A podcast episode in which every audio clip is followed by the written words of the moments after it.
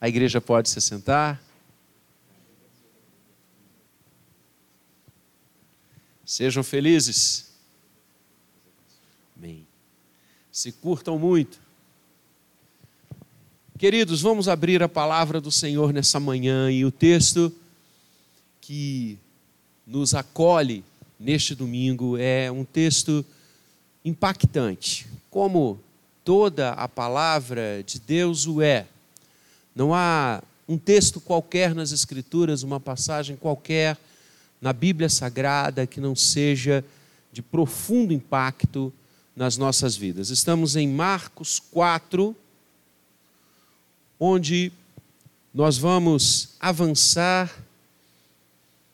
até o verso número 20. Marcos 4, de 1 a 20, nós vamos fazer essa leitura de forma responsiva. Todos nós conhecemos muito essa passagem, mas é extremamente importante revê-la a cada momento. Então vamos ler juntos até o verso 20. O verso 20 a gente lê uma voz, vamos ler em responsa. Voltou Jesus a ensinar à beira-mar. Reuniu-se numerosa multidão a ele, de modo que entrou num barco, onde se assentou, afastando-se da praia. E todo o povo estava à beira-mar na praia.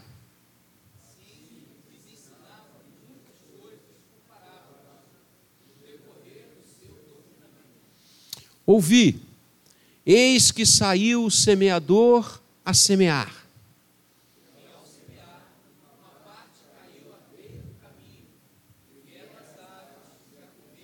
Outra caiu em solo rochoso, onde a terra era pouca, e logo nasceu, visto não ser profunda a terra.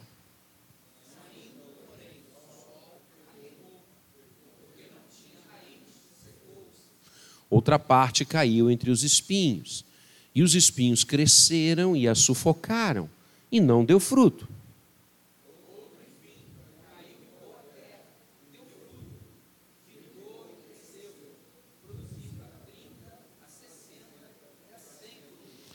E acrescentou: Quem tem ouvidos para ouvir, ouça.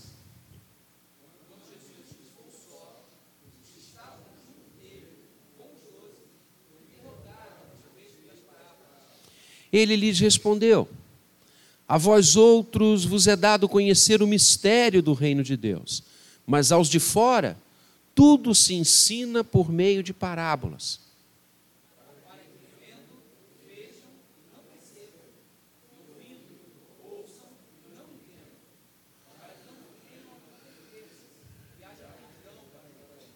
Então lhes perguntou: Não entendeis esta parábola? E como compreendereis todas as parábolas? São estes os da beira do caminho, onde a palavra é semeada. E enquanto a ouvem, logo vem Satanás e tira a palavra semeada neles.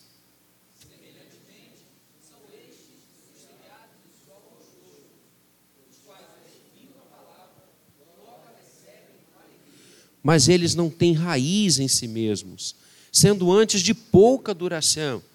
Em lhes chegando a angústia ou a perseguição por causa da palavra, logo se escandalizam.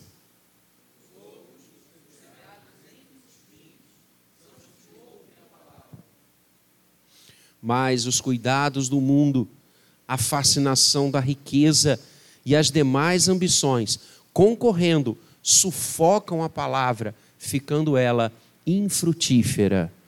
Os que foram semeados em boa terra são aqueles que ouvem a palavra, a recebem, frutificando a 30, a 60 e a 100 por um. Amém? Oremos uma vez mais, Senhor. O texto sagrado está aberto diante de nós. E queremos declarar e confessar diante de Ti que não temos qualquer capacidade em nós de entendê-lo, de interpretá-lo, de aplicá-lo na nossa vida. Por isso somos totalmente dependentes do Senhor.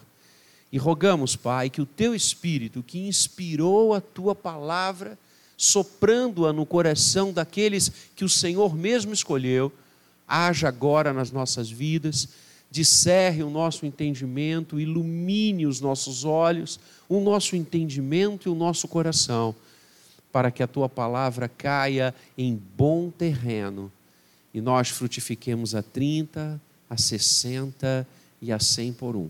Fala, Deus, ao nosso coração. Estamos aqui para te ouvir, em nome de Jesus. Amém.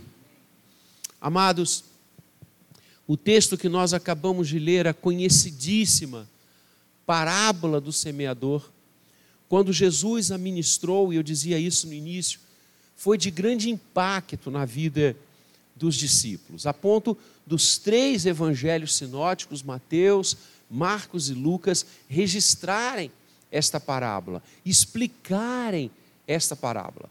E é muito interessante lermos os textos paralelos em Mateus e em Lucas. Há algumas expressões, há algumas, é, é, é, alguns registros dos outros dois evangelistas que complementam o texto que lemos nesta manhã a parábola do semeador.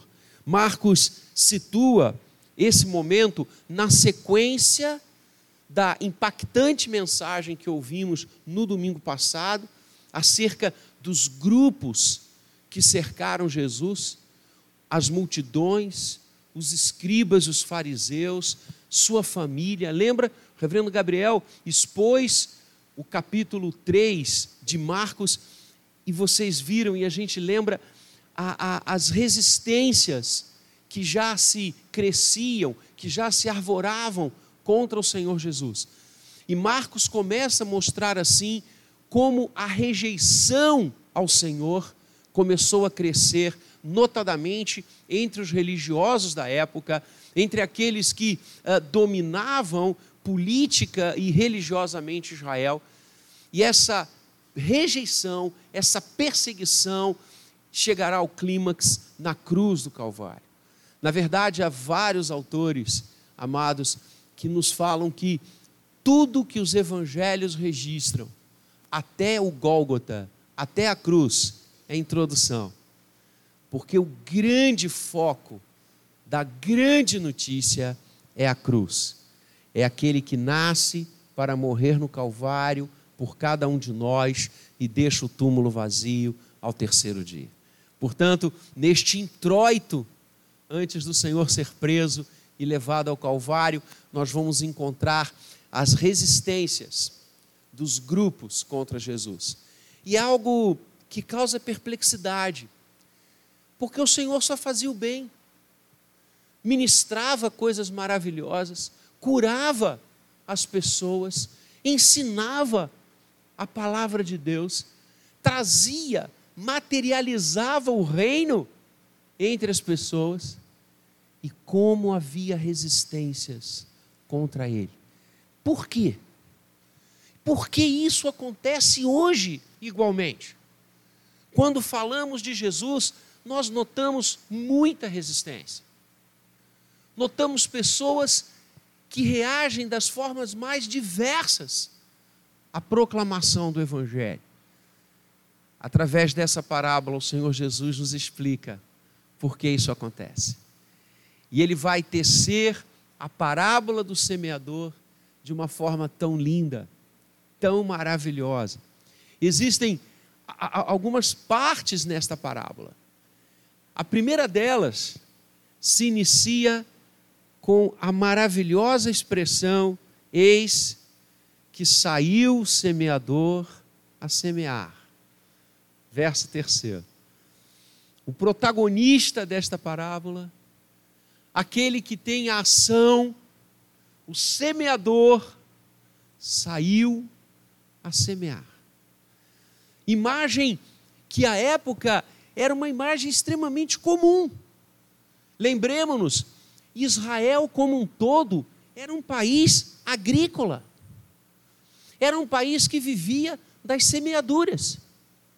Portanto, quando Jesus, ensinando as multidões, e uma vez mais Marcos pontua que muita gente buscava o Senhor, que muita gente se acercava dele, querendo ouvi-lo, querendo tocá-lo, querendo conhecê-lo, a ponto de mais uma vez Jesus entrar num barco, afastar-se para que a multidão ficasse na praia e ele pudesse ensinar de uma forma maior, de uma forma mais abrangente.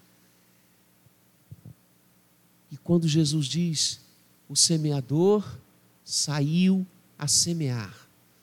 Essa imagem era usual, era corrente. Os campos em Israel, o solo, era diuturnamente arado e semeado. Os semeadores saíam em várias horas ao longo do dia, trajando uma bolsa, trajando um, um, um, um receptáculo cheio de sementes.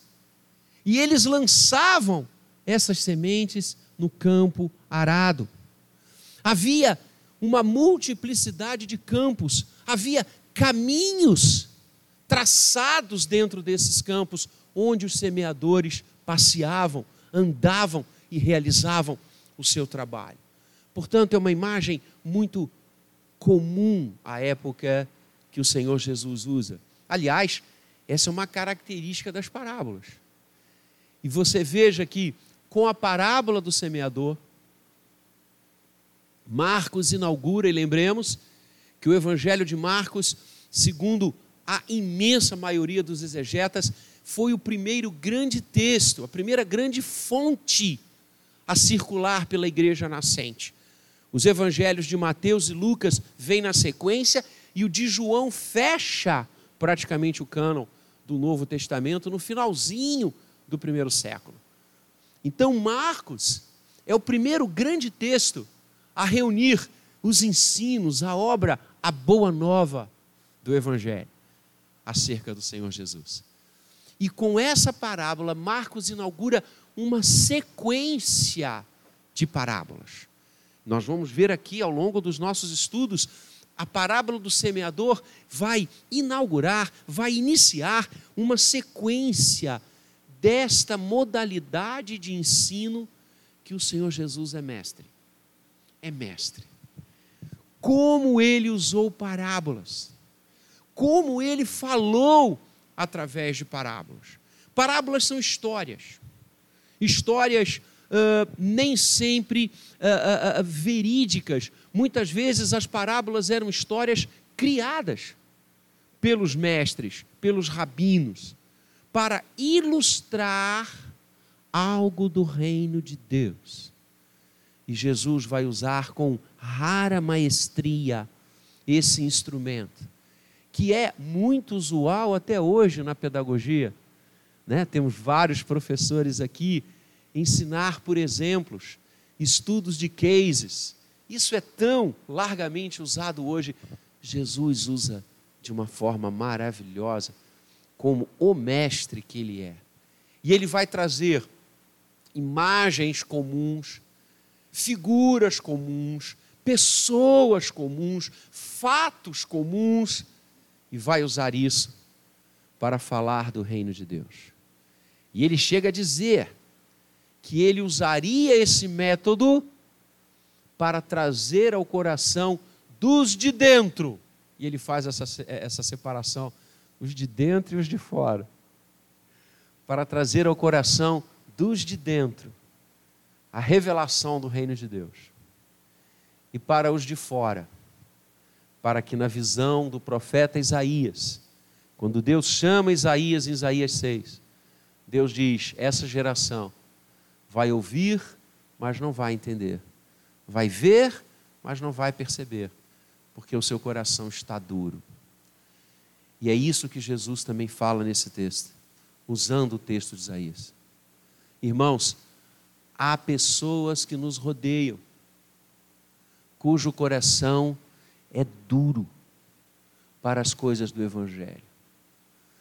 Não pensemos nós que aqueles com quem convivemos, muitas vezes dentro de nossos lares, de nossas famílias, no trabalho, no dia a dia, os nossos vizinhos, são todos, sem exceção, receptivos ao Evangelho. Não são.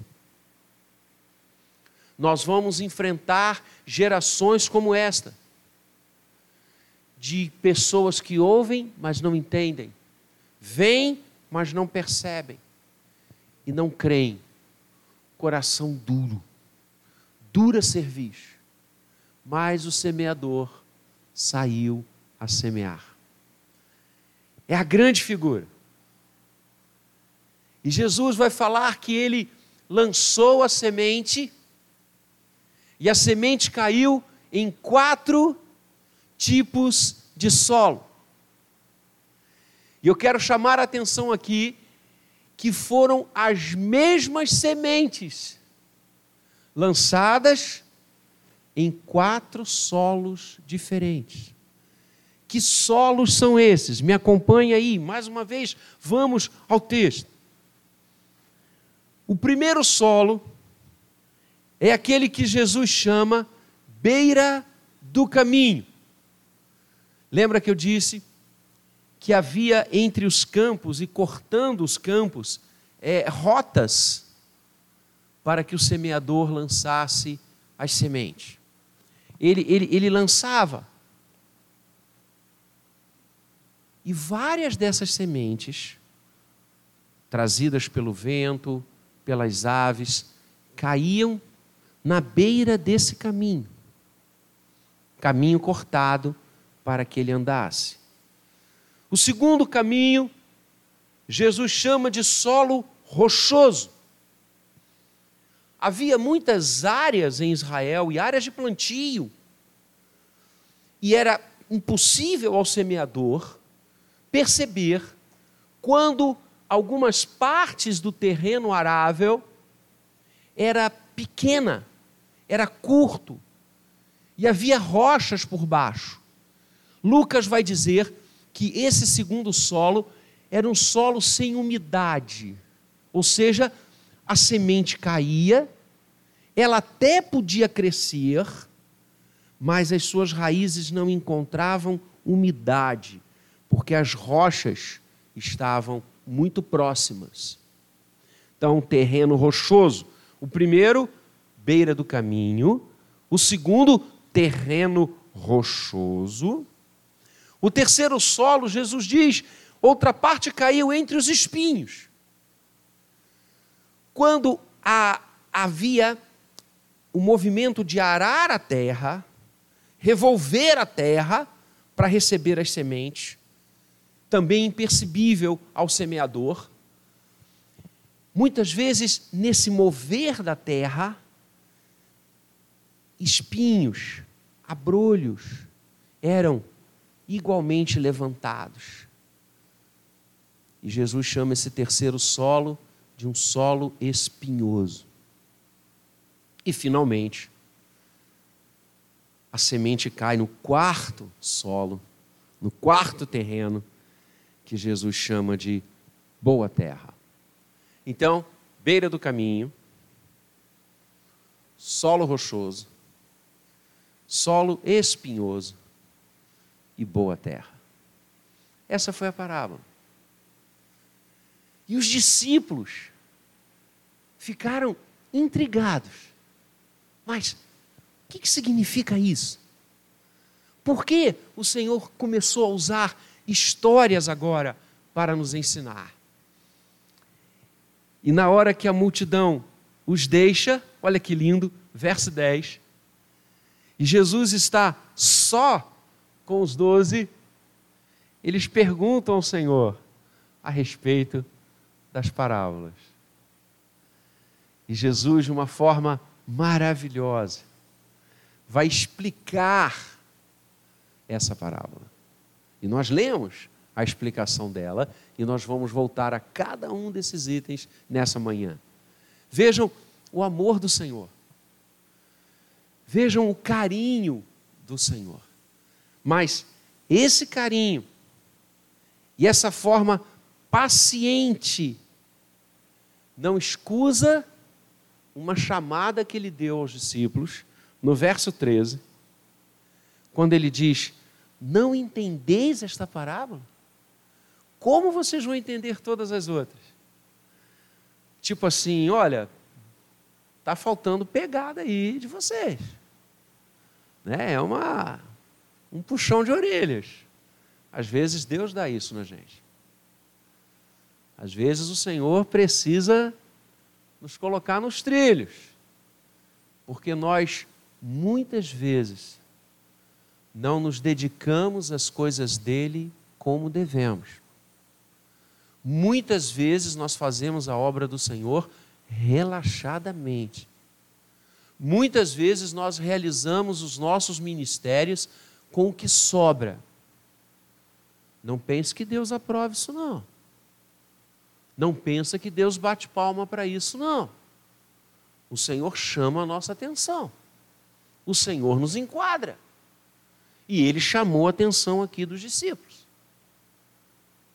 Mas o amor prevalece. E ele explica a parábola.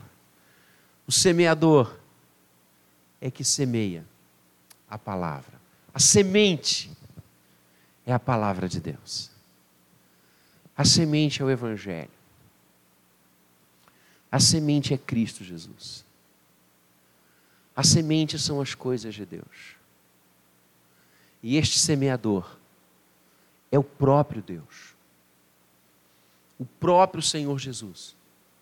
Ou qualquer um que haja e fale em seu nome. Seus apóstolos, lembra? Aqueles enviados com a comissão que ele deu. Todos aqueles que semeiam a palavra, todos aqueles que recebem esta incumbência, e a igreja recebeu esta incumbência, ide por todo mundo e pregai o evangelho a toda criatura. A pregação, a semeadura, lançar as sementes, não é tarefa de um, dois, três é tarefa de todos. Todos nós somos comissionados. Ide e pregai. Anunciai o Evangelho até que eu venha, disse Jesus. A tarefa de semear, amados, é nossa. Não é só dos pastores, não é só dos presbíteros, não pertence apenas ao oficialato da igreja. Todos que professam o nome de Jesus são semeadores. Estão com seus alf alf alforjes, estão com as suas bolsas cheias da semente da palavra para semear. O semeador semeia a palavra. E os quatro solos são os quatro tipos de corações, de gente, de pessoas. E quais são esses grupos? E quais são essas pessoas? Jesus diz: aqueles que são comparados ao terreno beira do caminho, a palavra é semeada, e enquanto eles a ouvem, enquanto eles a escutam, enquanto eles estão sendo objetos da entrega da palavra, vem Satanás e tira essa palavra. Vem Satanás e interrompe essa semeadura. Vem Satanás e tira a palavra semeada neles. Verso 15.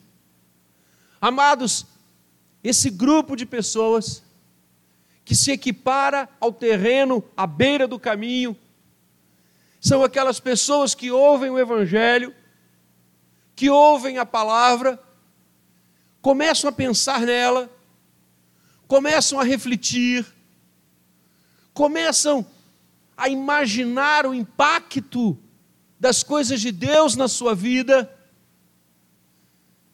e passa alguém, e passa alguma coisa, e convida para uma outra direção e convida para uma outra reflexão. E simplesmente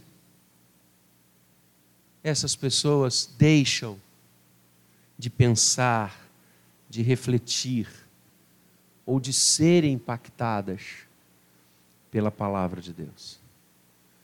Vejam, a semente entrou, mas não ficou. A semente foi lançada, mas não vingou. Porque antes de vingar, as aves do céu vieram, isso era uma cena muito comum, e tiraram o que foi plantado. Jesus diz que essas aves do céu é como o próprio Satanás, como o próprio inferno, que vem imediatamente. A palavra no grego, no verso 15, traduzido por logo, vem Satanás, significa de forma imediata, ipso facto, quase que em paralelo. A semeadura da palavra vem a força do inferno para tirar essa palavra, tirar a semente que foi lançada. Queridos, como nós vemos pessoas que se equiparam a esse solo à beira do caminho. Que escutam, mas não viceja. Que ouvem, mas a semente é tirada por Satanás. Quero deixar claro que o Senhor não estabelece dúvidas. A primeira tirada é dele. Nós vamos ver daqui a pouquinho que o mundo também exerce influência, mas esse primeiro solo, o diabo briga de plano para tirar a semente que foi semeada no coração das pessoas. É o solo à beira do caminho. E como, insisto, nós vemos pessoas assim. Há vidas que o Evangelho é pregado por anos, por anos. Falamos com essas pessoas de Jesus o tempo todo. E nós nos perguntamos, mas caramba, como pode? Como pode ser tão insensível como pode ser tão duro? Como pode ser tão frio para as coisas de Deus? Está aqui a resposta. É que logo que você semeia, imediatamente após você lançar a semente nos corações que se equiparam ao solo à beira do caminho, o inferno vem e tira o que você e eu plantamos. O segundo solo, solo rochoso. Lembra? A terra é pouca, rochas, muitas rochas embaixo, e a semente não se fortalece, porque encontra rochas. Jesus vai explicar isso dizendo o seguinte, verso 16: Semelhantemente são estes os semeados em solo rochoso, os quais ouvem a palavra. Satanás não consegue tirar. Eles não são solo à beira do caminho, eles são solo rochoso. Eles se alegram com a palavra. É isso mesmo. Era isso que eu precisava. Era isso que eu queria. Encontrei. Ah, como eu vaguei em trevas, agora sim mas eles não têm raiz em si mesmos, sendo antes de pouca duração. E aqui o que vai combater a semeadura não é o inferno, mas as angústias ou a perseguição por causa da palavra. Rapaz, você agora é crente. Está falando sério? Você entrou nessa. Você vai agora aos domingos para a igreja. O único dia que você tem para descansar. Sei que isso, mas você vai, você vai perder a sua vida. Você vai entrar nesse negócio doido. Você tem certeza? As perseguições. Mas você é careta demais. Que isso? Você vai se coadunar mesmo ao que a igreja ensina? Você vai perder todas essas oportunidades. Ah, para com isso. Deixa de ser boba, deixa de ser bobo. Ou pior, as agruras por causa da nossa fé. Porque as perseguições não acontecem apenas no viés da gozação, do escárnio, da humilhação por sermos crentes e nos identificarmos como cristãos. As perseguições vêm também por causa de nós buscarmos viver como Deus quer. Lembra João 6, e a gente vai celebrar a ceia daqui a pouquinho, quando Jesus diz, num discurso maravilhoso: todo aquele que comer da minha carne tem vida, todo aquele que beber do meu sangue, e quem não comer da minha carne e não beber do meu sangue, não tem parte comigo. Lembra o que gerou? As pessoas se retiraram. As pessoas saíram. Pô, isso é radical demais. Não, eu quero, eu quero ouvir esses ensinos maravilhosos. Eu quero receber a cura. Eu quero ver a multiplicação dos pães, mas comer a carne, beber o sangue, ou seja, ter uma comunhão direta e permanente com ele. Ah, não, não, não, isso não, aí não, isso é radical demais. Que isso? Não. Isso aí é uma interpretação equivocada. As pessoas saíram, a ponto de ficar só os apóstolos. E alguém lembra o que, que Jesus disse? Jesus olhou para eles e disse: Vocês também não querem se retirar? Vocês também não querem sair? Olha que lindo! O reino de Deus não baixa os seus padrões para que nós os acolhamos porque Deus não precisa da gente. Nós é que precisamos dele. Jesus disse: a porta está aberta, podem ir também. Mas eu não vou rebaixar os meus padrões. O reino não abaixa os seus padrões. Hoje nós vivemos igrejas que fazem de tudo para que as pessoas fiquem nelas. Pastor entrando no púlpito vestido de Homem-Aranha e sobe fumaça, e vem luz, e o camarada entra num elevador, para num helicóptero. Que isso? Não, mas a gente tem que ter uma igreja que seja, é, é, é, que tenha entretenimento. Entretenimento tem o mundo. Igreja é comer a carne do Senhor e beber o seu sangue. É compromisso de vida. É prioridade para o reino. Pedro vem à frente e diz: Senhor, para onde iremos? Pois tu tens as palavras de vida eterna. Lembra o jovem rico? Se aproximou do Senhor e disse: Bom mestre, o que devo fazer para herdar a vida eterna? Pergunta de um milhão de dólares: O que devo fazer para herdar a vida eterna? Aí é um bilhão, né? Jesus olhou para ele e disse: Sabes os mandamentos? E olha que interessante, Jesus cita os mandamentos, os seis mandamentos, os dez mandamentos você pode dividir em duas partes. Os quatro primeiros balizam a nossa relação com Deus, e os outros seis balizam a nossa relação com o próximo. Jesus cita só os seis que balizam a relação com o próximo. E o que, que aquele jovem diz? Tudo isso tenho observado desde a minha mocidade. Aquele cara era bom no relacionamento com o próximo, mas no relacionamento com Deus, porque Jesus diz: uma coisa te falta. Jesus não disse, você está enganado, você está com a vida toda torta. Aquele cara era firme na relação com o outro. Jesus diz: vai, vende tudo que tens, dá aos pobres e vem e segue. Esse era o preço do discipulado. E o que, que acontece com aquele moço? Ele se retira triste, porque era dono de muita riqueza.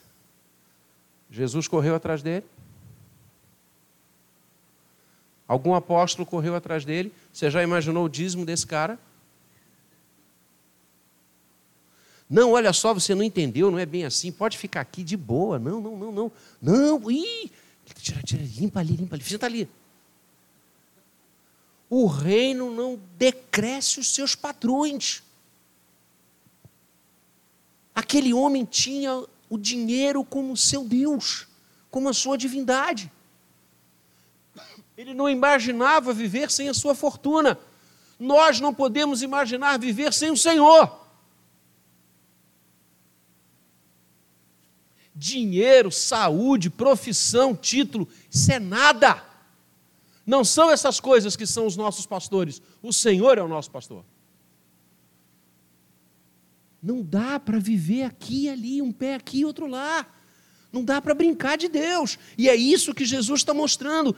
Tem corações que, quando chegam as perseguições, seja de humilhações, porque agora você caminha com Deus, seja com a realidade da fé e com as exigências do discipulado, amados, Jesus disse: quer ser meu discípulo? Venha após mim, tome a sua cruz e siga-me. A graça é de graça, mas não é barata. Viver com Deus é preço que você vai pagar. Encarar esse mundo, encarar essa sociedade com os padrões do reino é preço que eu e você vamos pagar. É discipulado. Só que hoje a igreja tirou a cruz e colocou almofada no lugar. Você está confortável? Que bom. Então, olha, Jorge, agora vamos falar aqui para você de algo sensacional. Dez passos, cinco passos. É reino de Deus, mestre. É reino de Deus. E o reino de Deus necessariamente tem que nos fazer renunciar a muita coisa. É incoerente. É incoerente você querer viver o padrão do mundo e o padrão do reino de Deus. Isso é incoerente. Por isso que Paulo diz em Romanos: transformai-vos pela renovação da vossa mente. O reino é o reino. E quando essas coisas chegam, o terreno rochoso, o solo rochoso, não consegue vingar. A semente não vinga, a semente não multiplica, a semente não cresce, porque tem rocha, as suas raízes não conseguem se projetar, é curta, é frágil, é frágil. E aí começa a vir de vez em quando para a casa do Senhor, em uma vez na vida, no aniversário, no Natal, no dia de ação de graças, e olhe lá, e daqui a pouco não vem mais. Que triste. Terceiro solo, solo espinhoso. Quem são esses? A quem Jesus compara esse solo espinhoso? Jesus diz: Estes são os que ouvem a palavra. Então percebam que ouvir a palavra nos três solos agora já aconteceu. Os que estão à beira do caminho ouviram a palavra, Satanás vem e tirou. O terreno rochoso ouviu a palavra, mas não, enraiza, não tem profundidade, seca. E o terreno espinhoso também ouviu a palavra. Mas o que, que acontece? Não é Satanás que tira, não são as angústias e as, as lutas pelos princípios do reino e pela vida no reino, mas sim os cuidados do mundo. A fascinação da riqueza e as demais ambições concorrendo, olha, fazem o que com a palavra que foi semeada? Não ouvir? Sufocam. Ou seja, não consegue crescer. E como é que essa semente fica? Infrutífera. Caramba, que coisa sensacional. como Jesus radiografa a humanidade aqui. A palavra é ouvida, mas outras coisas concorrem com ela. E que coisas são essas? O que, que Jesus lista ali? A fascinação da riqueza, ambições, os cuidados do mundo. Ou seja, esse terceiro solo em nada prioriza as coisas de Deus. Está sentado no banco da igreja, vem à igreja, mas a mente dele e o coração dele tem 899 outras coisas concorrendo, correndo com, correndo junto da semente. Riquezas, cuidados do mundo, fascínio pelo poder. Mamon continua sendo um Deus muito forte. Deus das riquezas. Quando Jesus diz ninguém pode servir a dois senhores, ele cita Mamon, que era uma divindade comum, cananita. São os ídolos do coração. Me lembro quando na escola dominical nós estudamos na minha classe sobre os ídolos do coração. Foi um trimestre sensacional. Quantas coisas as pessoas colocam no lugar de Deus nas suas vidas principalmente, queridos, as riquezas. O Senhor vai no ponto, o Senhor vai no nervo. A fascinação da riqueza e as demais ambições. Tem gente que faz de tudo pelo vil metal. Tem gente que se vende. Vende a sua dignidade Vende a sua história. Vende a sua herança. Vende o seu corpo. Vende o seu amor por dinheiro. Vocês acham que essas pessoas não estão sentadas nos bancos das igrejas? Está lá o solo, solo espinhoso. São os espinhos, os cardos, os abrolhos, que estão ali misturados com a terra, mas sufocam a semente não deixam a semente frutificar, não deixam a semente crescer, abafam. São pessoas que quase sempre usam a igreja. São pessoas que quase sempre usam as outras, usam seus irmãos, usam a boa terra para o seu proveito próprio. E você vê a cada dia escândalos se multiplicando pelo fascínio das riquezas, pelas ambições do mundo. Eu gosto quando Jesus diz: O filho do homem não tem onde reclinar a sua cabeça. Todos sabem que eu recentemente, no mês de novembro, fui a Roma. Eu, eu sou um apaixonado por obras de arte, desde, sempre fui, desde menino. E como obras de artes eu fiquei completamente fascinado pelas catedrais que eu conheci. Aliás, não só em Roma, mas em vários lugares da Europa. Mas nada mais incoerente com o reino de Deus. Nada mais incoerente com o reino de Deus. O filho do homem não tem onde, onde deitar, onde repousar a sua cabeça. Jesus, quando nasce, é colocado numa manjedoura. Cuidado, querido, com as ambições desse mundo. Nunca se esqueça que um dos, uma das tentações que o diabo submeteu ao Senhor foi mostrar a ele a glória dos povos, dos mundos, das nações. E disse: Tudo isso te darei, se prostrado me adorares.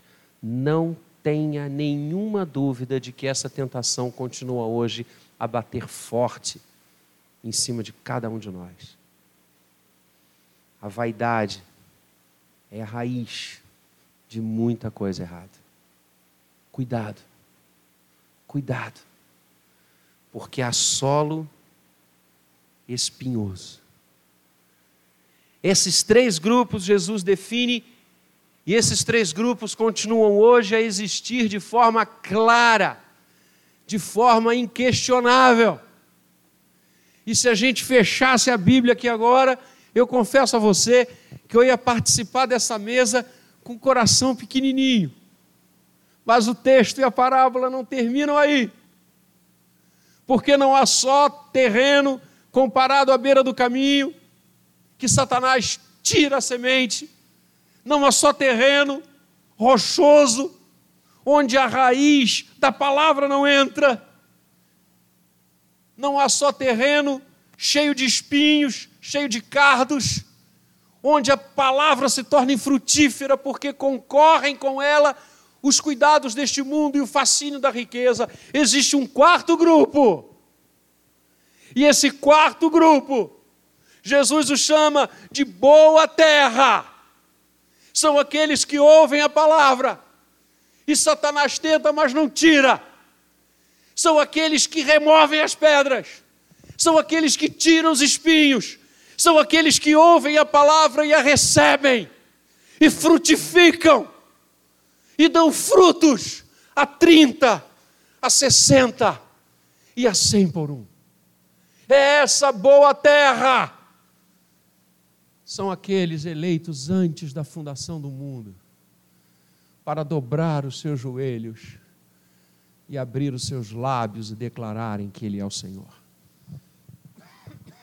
Essa boa terra é constituída de todos aqueles, desde o Éden, que não tem outra porção a não ser o Senhor. Essa boa terra são aqueles que João 1,12 chama de filhos de Deus, a saber, os que creem no seu nome e recebem a autoridade dos céus, exucia, para bloquear o diabo, para afastar as pedras e para tirar os espinhos. É a igreja do Senhor. O quarto solo é a igreja do Senhor. Essa igreja onde a semente cai e produz. Produz a 30, a 60 e a 100 por um, que é uma colheita excepcional. Estes somos nós, amados, lavados no sangue do Cordeiro. Esses somos nós, porque só a graça de Deus bloqueia Satanás, só a graça de Deus remove as pedras, só a graça de Deus remove os espinhos. Não vem de nós, é dom de Deus. O Senhor nos escolheu como boa semente. Cabe-nos agora a frutificação. Cabe-nos agora multiplicar a 30, a 60, a 100 por um. Cabe-nos agora servi-lo. E por toda a eternidade agradecer a Ele, porque Ele nos fez boa terra. E percebam, não estamos falando aqui de perda de salvação.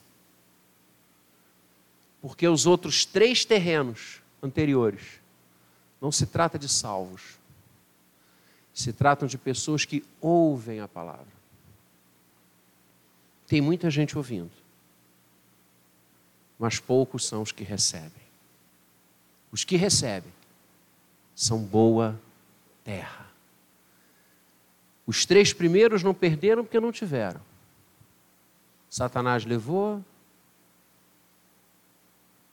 as perseguições os fizeram desistir.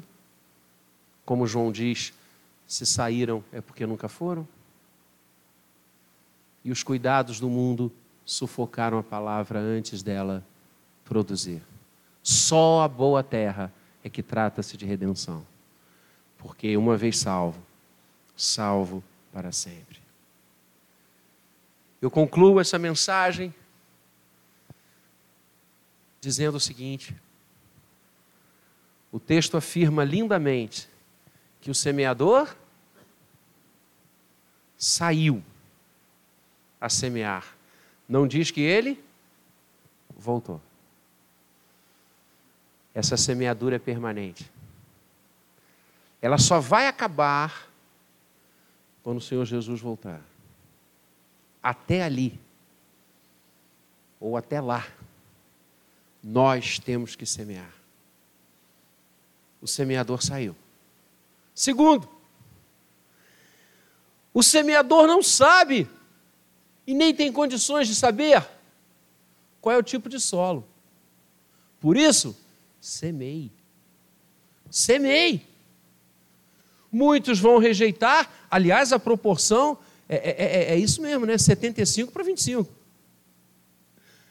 75% vão rejeitar a tua semeadura.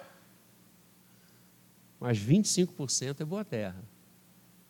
Pessoas que vão acolher a palavra que você está semeando. E que vão produzir a 30, a 60, a 100 por um. E como eu já tinha falado, a semente é a mesma nos quatro terrenos. A semente é a palavra. Semei. Semei. Você não sabe qual é o solo. Deus sabe. Deixa com Ele. A nossa função é o semeador saiu a semear. E crescer e multiplicar para o reino. E adorá-lo. E bendizê-lo. Porque podíamos ser terreno de beira de caminho. Nosso coração podia ser terreno rochoso. Nosso coração podia ser terreno espinhoso, mas quis a graça do Eterno que o nosso coração fosse terra boa. É Ele quem fez isso. Só Ele pôde limpar a terra da nossa vida. E aqui está representado aquele que limpou a terra da nossa vida.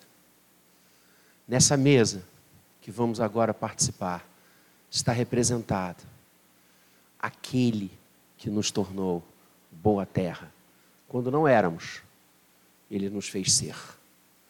Quando estávamos longe, ele nos trouxe.